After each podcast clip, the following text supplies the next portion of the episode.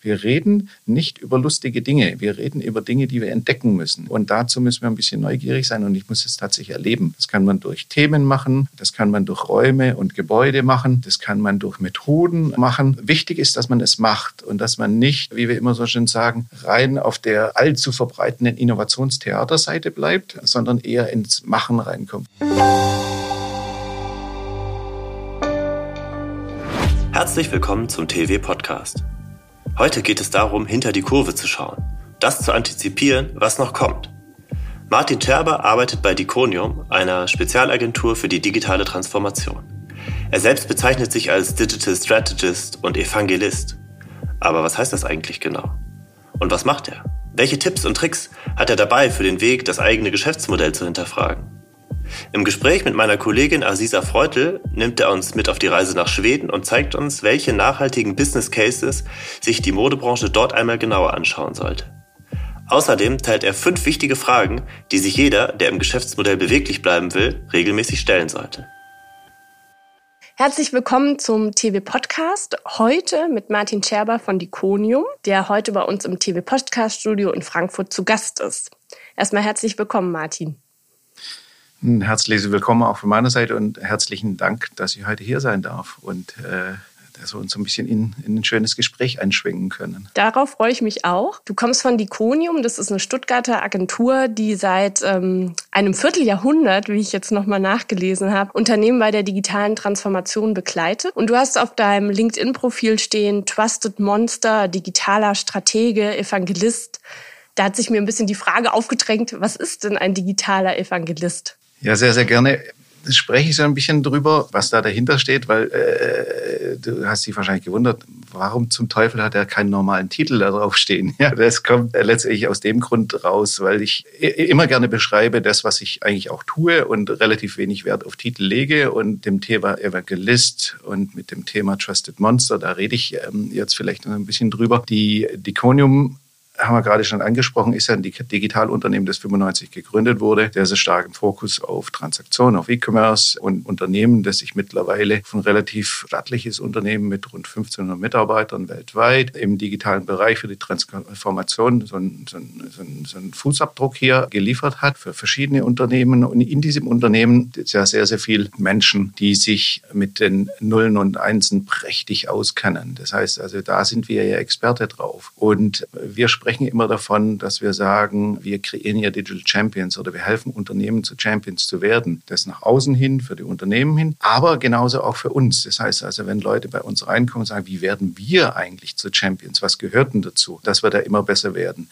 Dann sind wir nämlich wieder bei den Nullen und Einsen. Ja, damit müssen wir uns auskennen. Im strategischen Bereich, dann im Designbereich, im Umsetzungsbereich und auch im Betrieb von Plattformen. Aber um letztendlich die, die letzte Meile zu gehen, um wirklich den Anspruch zu haben, wie werden wir denn zu den Besten, dazu müssen wir vor die Strategie ein bisschen reingreifen. Und das ist der Bereich zwischen der Null und der Eins, wo ich mich als digitaler Stratege und Evangelist sehr, sehr gerne drin bewege, weil ich doch nicht nur ich, sondern auch viele andere festgestellt haben, dass der Bereich zwischen der 0 und der 1 eigentlich immer der spannendste Bereich ist. Also nicht allein, wenn wir jetzt über Quantum Computing reden, das heißt, er bewegt sich nur zwischen der 0 und der 1, aber wir erkennen doch äh, zwischen 0 und 1, zwischen oben und unten, zwischen links und rechts, zwischen Tag und Nacht, zwischen entweder oder gibt es immer die spannenden Bereiche und die gilt es zu entdecken. Und das ist das, was ich tue und äh, was ich sehr, sehr gerne tue. Auch schon über Jahre jetzt hinweg versuche ich letztendlich als Evangelist jetzt niemand zu bekehren. Ja, das ist ja nicht der Job eines Evangelisten, sondern ich sehe den Job eines äh, Digital-Evangelisten in der Richtung, dass wir gute Nachrichten überbringen. Das ist mein Job. Ja? Also wir überbringen gute Nachrichten und gleichzeitig ähm, sorgen wir dafür, dass die Neugier zurück in uns kommt, weil ohne die Neugier haben wir keinen Treibstoff für Innovation. Ja? Ähm, und da haben wir ja so ein bisschen Probleme gehabt. Im Schulzeitalter wurde uns ja die Neugier so ein bisschen ausgetrieben, weil jeder, der neugierig ist, ist ja abnormal oder hat ADHS oder irgendwie sonst was. Und jetzt im Berufsleben sehen wir doch, dass wir es wirklich brauchen und wir tatsächlich gucken müssen, wie schaffen wir das mehr und mehr Menschen neugierig werden. Da fragt sich jetzt bestimmt schon der ein oder andere Hörer auch, wie kann man denn so eine Neugier auch wecken? Wir haben den Auftrag als Unternehmen, Gelegenheiten und Anlässe zu schaffen, wo andere Menschen dann tatsächlich wieder etwas erleben, wo sie sagen, okay, das würde ich jetzt mal gern rumdrehen, ja, das würde ich mal gern von unten angucken, Perspektivwechsel einnehmen oder mal verbiegen, die ganze Sache. Und so einen Effekt zu erzielen, dass er sagt, das war jetzt eigentlich gar nicht so schlecht, ja, es lohnt sich ja vielleicht doch. Es ist kein Quatsch, von dem wir reden. Wir reden nicht über lustige Dinge, wir reden über Dinge, die wir entdecken müssen. Und dazu müssen wir ein bisschen neugierig sein und ich muss es tatsächlich erleben. Das kann man durch Themen machen, das kann man durch Räume und Gebäude machen, das kann man durch Methoden machen. Wichtig ist, dass man es macht und dass man nicht, wie wir immer so schön sagen, rein auf der allzu verbreitenden Innovationstheaterseite bleibt, sondern eher ins Machen reinkommt. Wir müssen relativ schnell ins Doing kommen und das ist das, was wir fordern müssen. In unserem Team und bei Unternehmen selbst und gerne zusammen und in, auch in der Verbindung von anderen Unternehmen. Ich glaube, das ist ja auch was, was wir während ähm, oder jetzt seit der Corona-Zeit auch festgestellt haben, dass viele Unternehmen ja sehr viel offener auch miteinander umgehen oder weil man eben auch gesehen hat, man hat ähnliche Probleme. Bei dem Thema jetzt verbinden ist ja auch ähm, ein Thema, was ihr gemeinsam mit dem EHI Retail Institut Display und Commerce Tools auflegt, ist ein Reframing Retail Report, der jedes Jahr rauskommt und wo ja genau das wahrscheinlich auch eine Rolle spielt, dass man sagt, man holt Leute, Experten aus verschiedenen Branchen zusammen und versucht daraus auch so ein bisschen die Essenz zu ziehen, wo steht denn im Moment der Retail und wo geht da so die Reise hin. Ähm, in diesem Retail Report den man auch digital, das kannst du ja bestimmt auch gleich nochmal sagen, ähm, wo man den auch bekommen kann. Habt ihr ja letztes Jahr 21 Thesen aufgestellt über, wie der Handel sozusagen aussieht. Und da hattet ihr ja auch unter anderem auch mich dazu befragt, was denn so die drei für mich wichtigsten Thesen sind. Diese Frage möchte ich an der Stelle mal gerne äh, zurückspielen. Ich weiß, ihr arbeitet, glaube ich, auch schon an der neuen Auflage, aber wenn man jetzt nochmal so zurückblickt, 2021, was waren so die Thesen, die jetzt auch vielleicht noch Gültigkeit haben oder die für dich auch die wichtigsten waren? Das mache ich sehr, sehr gerne, weil es tatsächlich mein Lieblingsthema ist, Reframing Retail. Bevor ich die drei für mich heißesten Thesen kurz anspreche, würde ich mir erlauben, eine kurze Kurskorrektur zu Reframing Retail selbst vorzunehmen, wie du es gerade geschildert hast, weil wir 2017 angefangen haben, einen Report zu generieren und draußen uns umzuschauen, was sind die Veränderungen, was sind die Treiber im Handel und das in einen Report runterzuschreiben. Damals hieß es noch New Retail Report in 2017. Das haben wir über Jahre hinweg gemacht und in 2021 standen wir dann wieder vor der Aufgabe, dass wir sagen, hm, das machen wir eigentlich ganz gut, aber wir haben festgestellt, dass wir nicht mehr so richtig dran glauben an das äh, Format. Also haben wir gesagt, ein Report, Report aus unserer Sicht nicht mehr das richtige Format. Dann haben wir noch mal gesagt, jetzt wissen wir doch äh, echt viel, aber wir wissen wahrscheinlich maximal die Hälfte oder viel, viel weniger. Das heißt also, du, Aziza, andere da draußen wissen monstermäßig viel. Und deshalb haben wir uns entschlossen, das komplett umzubiegen, in ein offenes Community-Format zu machen, Thesen aufzustellen und die dann herauszufordern mit Menschen wie mit dir. Vielleicht jetzt noch einmal so den, den zu den drei heißesten Thesen, wo du auch so sagst, die ähm, haben sich, die beschäftigen dich noch immer. Die These Nummer drei oder zwei ist Gastgeber, Gastgebertum, wo wir festgestellt haben, dass es wahrscheinlich sinnvoller ist für den Handel, Menschen einzustellen, die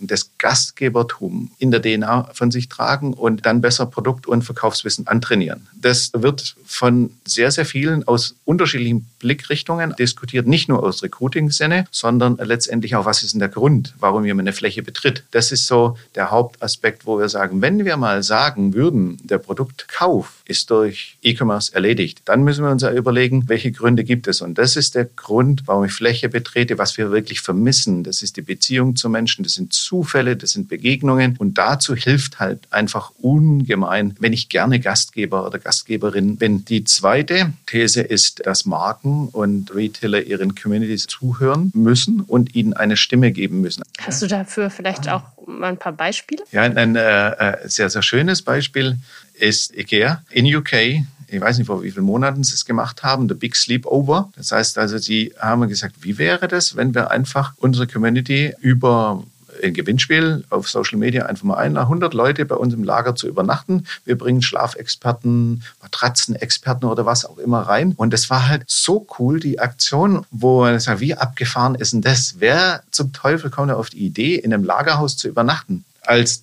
dritte These, weil ich hatte dich ja auch damals nach drei gefragt, ist das Thema Nachhaltigkeit. Nachhaltig ist das neue profitabel, haben wir behauptet. Von dem her kommen in das Thema Nachhaltigkeit alle Dimensionen rein vom Ladenbau bis hin zur letzten Meile, Micrologistics. Das heißt also, müssen wir vielschichtig hier denken. Und dann müssen wir auch überlegen, wenn wir das Thema Profitabilität betrachten, dass es ein Beitrag zur Profitabilität ist, wann rechnen wir den? Wie schnell rechnen wir den? Erwarten wir etwas in sechs, zwölf, 18 Monaten? Oder müssen wir langfristige gehen? Und dann kommt es halt auch oftmals rein in die Definition von Profitabilität, die ja auch nicht so einfach ist, in klassische Geschäftsmodelle hier reinzubringen, wo wir dann oftmals sagen, nimm, denk doch mal drüber nach, wie lange du weitermachen könntest, ohne dich zu verändern, bis du alle Kunden verlierst. Weil wenn du nicht nachhaltig bewusst handelst und dies ernst meinst, wirst du in Zukunft nicht mehr gesehen. Nicht nur von den jungen Zielgruppen, sondern von mehr. Hoffentlich viel mehr. Also rechne doch mal aus, wie teuer es wird, wenn du alle Kunden verloren hast und die wieder reinzukriegen in fünf, sechs, sieben, acht Jahren, wenn du gar nicht mehr gesehen wirst. Und das ist dann äh, die neue Dimension der Profitabilität. Aber dann sagen nicht nur das, was direkt in der Umsatzmiete oder anderen traditionellen KPIs dann hier irgendwo gemessen wird. Was können wir da reinbringen, um Profitabilität neu zu definieren und auch Wachstum neu zu definieren? Was heißt Wachstum für uns in der Zukunft. Und das wird mit Sicherheit nicht mehr im klassischen Sinne passieren. Und nimmst du denn diese Veränderung schon wahr jetzt bei Unternehmen? Also, dass da auch tatsächlich neue KPIs für definiert werden? Ja, wir nehmen es wahr in den Gesprächen zwischen Retailern und Brands und beispielsweise auch der Immobilienbranche, die ja sehr, sehr traditionell in den Geschäftsmodellen, in den Lease-Modellen hier unterwegs ist. Das heißt, auf diesen Kreuzungen wird aktivst darüber diskutiert, dass wir sagen, wie erfinden wir uns komplett relativ schnell neu. Also da auf den Bereichen. Oder dass wir sehen, dass andere Spieler außerhalb des klassischen Retails momentan sich oftmals schon mehr Gedanken über Retail machen als die Retailer selber. Also ich glaube, es wäre auf alle Fälle spannend, das noch ein bisschen zu konkretisieren. Wir haben zum Beispiel hier in Frankfurt ein Experiment gehabt mit einer Straßenbahn, die auch Pakete transportiert hat. Also wo man dann gesagt hat, das ist ein Ersatz jetzt für ein Paketwagen oder ähnliches, weil die Straßenbahnen fahren ja sowieso gewisse Strecken sozusagen ab. Also wäre das so ein Beispiel dafür, wo man sagen kann, da ähm, kommt ein Impuls vielleicht aus einer anderen Branche? Ja klar. Äh, oder ein Beispiel, das ja jetzt auch äh, durch äh, die Medien ging, ist Starbucks und Charging. Dem ganz simplen Ansatz, dass sie sagen, okay, wir starten jetzt in den USA mal eine Highway aus äh, mit einem Haufen Retailer und sagen, wir werden die Charging-Stelle, weil anhalten, auf dem Weg zur Arbeit musst du eh anhalten und einen Kaffee holen dann sind wir da als Charging-Station. Dann sollst du auch natürlich gleich laden können. Das sind so die Dinge, wo man einfach sagt, die Kreuzungen. Es entstehen relativ schnell neue Kreuzungen, wie du sagst, zwischen Delivery und Straßenbahn, ja, wo man sagt, hä, ja, funktioniert. Einfach mal ausprobieren. Warum denn eigentlich nicht? Jetzt hast du ja vorhin schon mal gesagt, wir es ist alles sehr fluid im Moment. Ähm, diese Thesen, über die wir jetzt gerade gesprochen haben, die waren aus äh, 2021. Kann man denn da jetzt schon was sagen, was jetzt für 2022 vielleicht auch nach den Erfahrungen, die du jetzt auch in Skandinavien nochmal gesammelt hast, was sich da jetzt nochmal stärker rauskristallisiert hat? Vielleicht können wir einfach einmal ganz kurz auch über Schweden sprechen. Also, weil wir, ich glaube, die Hörer fragen sich jetzt schon, oh je, was ist denn da passiert?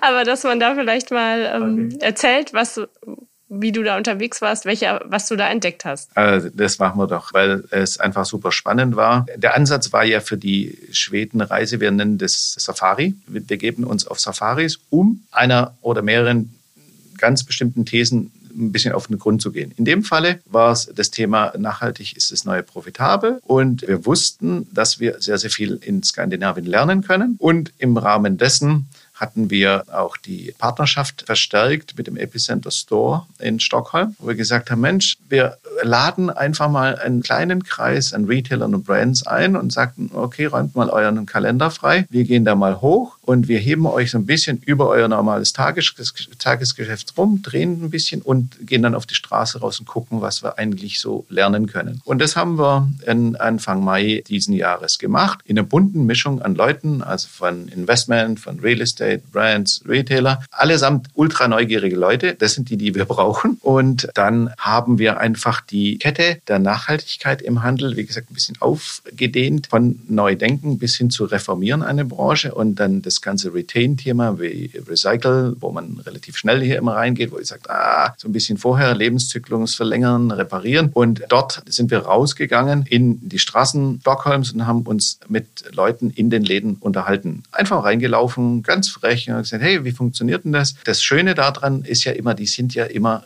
sehr, sehr unverkrampft. Äh, wir sind ja in Deutschland oftmals so ein bisschen verkrampft und sagen, oh, Moment, ich muss mal die PR-Abteilung anrufen. Darf ich das? Sagen, hey, lass uns einfach reden. Ja, das hat prima funktioniert. Also drei ganz spannende Fälle, die wir entdeckt haben. Die eine Brand, die wir besucht haben, ist Houdini, also eine hochwertige Outdoor-Fashion-Brand, äh, wo sehr, sehr viele Experimente hier gefahren werden. Unter anderem wurde das ganze Thema Fashion Rental vor ein, zwei Jahren bei Houdini mal angestartet, weil man gesagt hat, ja, so eine Jacke ist schon ziemlich teuer und es wäre doch ganz gut, wir machen die zugänglicher zu mehr Menschen da draußen, die vielleicht nur einmal im Jahr in die Berge gehen. Also, jetzt lass uns mal versuchen, wir, wir vermieten das ganze Zeug. Relativ simples Modell dahinter. Dann hat man geguckt, was passiert und äh, was ist passiert. Ist was ganz anderes passiert, als man ursprünglich erwartet hat. Und äh, zwar in der Richtung, dass nicht die Leute, die selten sich in die Berge bewegen, sofort angesprungen sind auf Rental, sondern die, die jedes Wochenende reingehen. Dass sie gesagt haben, wie geil ist das denn? Diese Anforderung habe ich dieses Wochenende, nächstes Mal brauche ich die rote mit der Kapuze hier, mit der extra dicken Kapuze drauf. Und es lief los, so wie es niemand in Houdini erwartet hätte.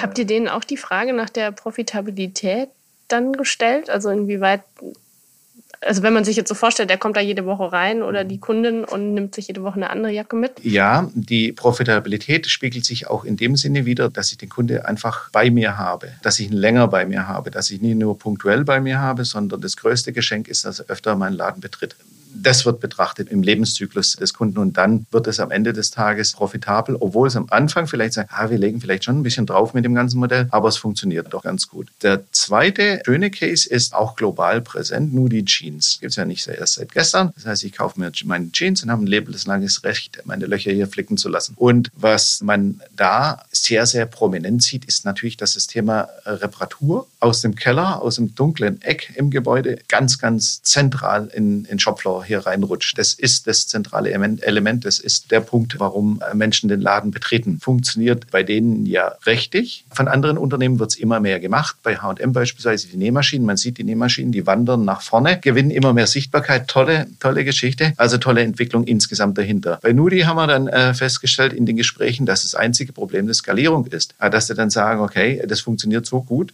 dass wir Berge von Jeans da liegen haben. Aber das Unternehmen jetzt sagt, oh, ähm, das kriegen wir schon irgendwie hin. Wir müssen auch da uns neu erfinden in Richtung äh, Reparatur, weil eine Mitarbeiterin oder zwei Mitarbeiter der Nähmaschine meistern das nicht mehr. Also auch da bewegt man sich drin. Man lässt nicht los von der Philosophie. Die glauben 100 Prozent dran, es ist, es ist kein Marketing-Gag, äh, kein Greenwashing von denen, das ist der Core der Marke und das fühlt man halt als Konsument, dass es darin verankert ist. Das wird zum Beispiel Repair, was hohe Abstrahleffekte auch auf andere Unternehmen und Marken hat. Dann noch ein drittes Beispiel, was wirklich fasziniert. Das ist ein Unternehmen, eine Marke, die aus der H&M-Gruppe raus entstanden ist. Die Marke nennt sich Singular Society. Die meisten kennen es nicht, weil es noch nicht so präsent international ist. Ein sehr, sehr spannendes Modell, weil in diesem Unternehmen, in diesem Startup, das finanziert wurde von H&M, absolute Vollprofis im E-Commerce und in Retail liegen. Das heißt, es sind Leute, die von Amazon Prime rauskommen, also die, die kennen Delivery, die kennen Supply Chain, die kennen Retail, die kennen Brand. Und man dann gesagt hat, wenn wir nachhaltig nachhaltiger werden wollen? Oder was wäre, wenn wir weniger Produkte kaufen würden, aber dafür bessere Produkte?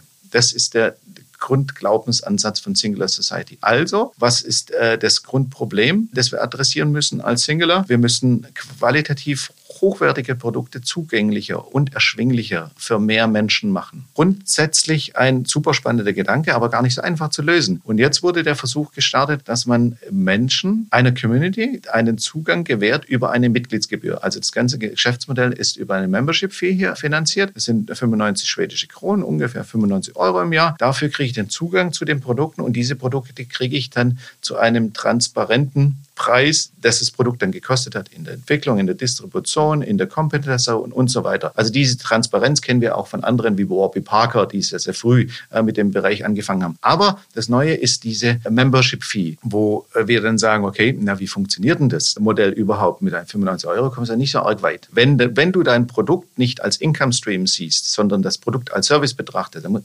irgendwo muss ja Geld herkommt, dass du den Laden finanzierst. Und das ist natürlich E-Commerce. Das heißt also, die Skalierung eines solchen Modells kann nur äh, online funktionieren. Dass ich es gewaltig hochskaliere und dann zusätzlich ein Retail-Geschäft aufbaue, wie es jetzt mit zwei Stores in äh, Stockholm schon passiert ist, wo ich dann sagen kann, okay, ich kann da mal reingehen, kann die Textilien hier mal anfassen und kann mir mal umgucken. Es gibt verschiedenste Produkte, also von dem Pasta bis hin zu hochwertigen Home Tableware und Fashion. Ganz, ganz tolle Produkte. Also ihr habt gefragt, wird es funktionieren? Dann sagen, wir wissen es nicht. Wir versuchen es. Wir versuchen es mal zu machen. Also wir können euch nur die Daumen drücken, weil das ist ein glänzendes Modell, weil es gibt mir Zugang zu ganz tollen Produkten, die ich mir normal nicht kaufen könnte, die mir aber einfach vielleicht ein Leben lang halten. Und der Grundgedanke ist so super. Und da müssen wir jetzt mal gucken, wie funktioniert ein, ein solches Modell. Aber glänzend gemacht mit Vollprofis am Ruder äh, von dem Unternehmen. Und das ist schon wirklich spannend gewesen. Oder das waren so die drei spannendsten Unternehmen, die wir so in Skandinavien gesehen haben. Ganz generell, die H&M-Gruppe macht unglaublich viele Sachen in Skandinavien, dann aber auch mit Olli Lange hier mit H&M Beyond in Berlin. Die sind ja unglaublich aktiv mit Dingen, wo man sagt, um Himmels Willen, damit rechnet ja keiner, dass es eine H&M-Gruppe macht. Warum?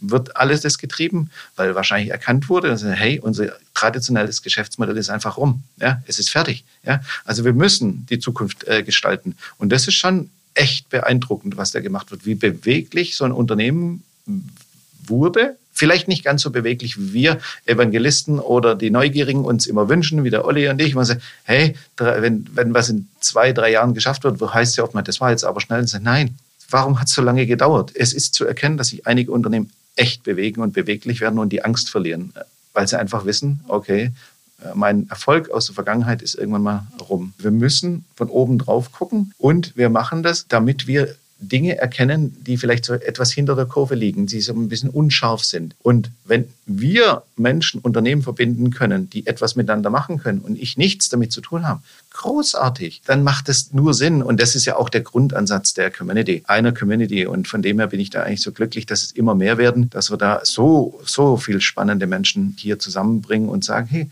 ihr zwei, lauft einfach mal los, macht was und haltet uns mal auf dem Laufenden, was denn so passiert ist. Du hast es jetzt schon angesprochen, diese diffuse äh, Gemengelage vielleicht im Moment auch und so dieses hinter die Kurve gucken. Ist es momentan äh, schwieriger als sonst jetzt nochmal geworden, weil es so viele Einflussfaktoren gerade gibt, wo man nicht so genau weiß, wohin die Reise geht? Vieles ist unglaublich unberechenbar und unplanbar geworden, wissen wir. Durch Umstände, die wir nicht ganz in der Hand haben ne? oder gar nicht in der Hand haben.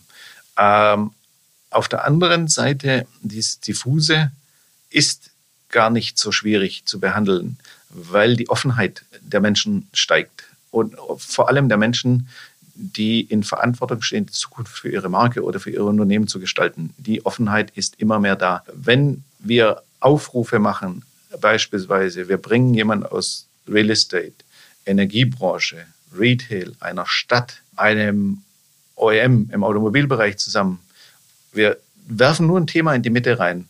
Das springt unglaublich schnell an. Wir geben nur ein bisschen Struktur ähm, für diese Dinge. Wir nennen das immer Treffen der Veränderer. Alle, die in Verantwortung stehen, etwas zu verändern, etwas besser zu machen, haben eine sehr, sehr hohe Bereitschaft, sich zu öffnen und zu sagen, nicht die großen Konferenzen da draußen. Da erzählt dir ja so, sowieso niemand die Wahrheit. Jeder ist ja eh nur der Beste. Da lässt doch keiner seine Hosen runter ja? und sagt, das ist mir granatenmäßig um die Ohren geflogen, kann mir jemand helfen. Das sagt ja niemand. Also stelle ich eine Tendenz fest, die kleinen, intimen intimen Kreise.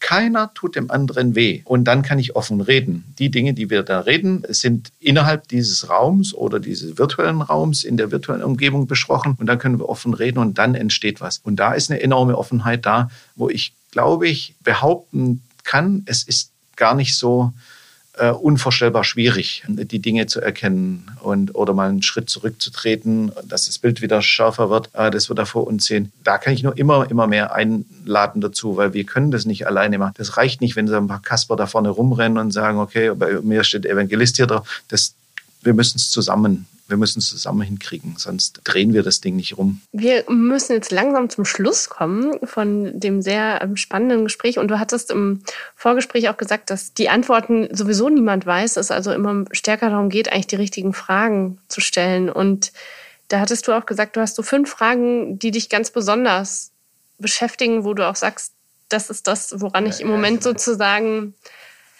auf denen ich rumkaue oder wie auch immer. Und da würde ich dich jetzt nochmal bitten, sozusagen zum Abschluss, weil ich glaube, das ist auch das, was aus diesem Reframing Retail Report, finde ich persönlich, einen immer mitnimmt, dass man den Denkanstoß bekommt. Dass man eben auch selber sagt, hier öffnet sich für mich auch eine neue Frage oder ein neues Themenfeld und wie sehe ich das eigentlich? Und deswegen würde ich dich jetzt nochmal bitten, diese Fragen vielleicht vorzustellen und das sozusagen auch dann unseren Zuhörerinnen und Zuhörern mitzugeben. Ich spreche diese fünf Fragen jetzt als Einladung aus, weil sie wichtig für uns sind, dass wir die uns immer, immer wieder stellen. Vielleicht nicht gleich, vielleicht nicht alle gleichzeitig, aber mit allem, was wir tun als Menschen, die in Unternehmen mitwirken oder in der Verantwortung für Unternehmen stecken, ist es ja wichtig, dass wir sagen, welche, welche Wirksamkeit hat das, was wir tun, auf Individuen, innerhalb, außerhalb unserer Organisation, in Teams in unserer Organisation, in Teams von unseren Kunden, von anderen Unternehmen, in der Gesellschaft, mit der wir uns beschäftigen müssen und für unseren Planeten selbst. Also die vier Dimensionen, Individuum, Teams, Organisation, Gesellschaft und Planet selbst. Es sind so fünf Fragen, die super spannend sind, die wir jetzt angefangen haben, mit immer mehr Leuten da draußen zu diskutieren. Und wie gesagt, hier die Einladung dazu. Die erste Frage, die wir uns gerne stellen, immer, immer wieder, wie wichtig ist Gewinn für dich? Die Frage Nummer eins. Die Frage Nummer zwei ist, wie oft denkst du eigentlich über die Konsequenzen nach von dem, was du tust? Die dritte Frage, wer hat eigentlich verloren, wenn du gewinnst? Vierte Frage, glaubst du, dass alles einen Preis hat? Wenn wir Dinge wie Wachstum, Profitabilität neu denken, neu definieren werden? Und absolut die letzte Frage ist die fünfte Frage, warum braucht Wirtschaft Vielfalt? Und wenn wir uns diese fünf Fragen immer wieder auf den Weg nehmen, bringt uns das, glaube ich, auf neue Gedanken äh, oder neue Verbindungen, an die wir bisher noch nicht gedacht haben. Und wie gesagt, ich kann es nur als Einladung aussprechen, auch wenn jemand Lust hat, darüber zu diskutieren und sagen, was für ein Quatsch, ruft mich an, schreibt mir eine E-Mail. Also ich bin immer da, bei mir muss man keine Teamstermine einstellen, einfach anrufen, rede gern äh, mit anderen Menschen da draußen. Wir stellen ja auch immer den Gästen, die hier im Podcast-Studio sind, die Frage, wen würden Sie sich denn gerne mal bei uns im Podcast anhören? Ein bisschen Gedanken habe ich mir darüber gemacht aber es fiel mir überhaupt nicht schwer, weil wir ausgeleitet haben über die fünf Fragen. Wir nennen es ja Five Questions Beyond the Obvious or Beyond the Ordinary. Ja? Und diese Fragen habe ich äh, gerade zuletzt mit Christina Appel äh, von Puma diskutiert. Christina ist verantwortlich für Store Design, macht einen großartigen Job, aber ich würde euch empfehlen, die Christina hier rein einzuladen, weil sie ein Mensch ist, die sich mit weit höheren Dingen Gedanken macht. Also genau, die geht beyond the ordinary. Ja?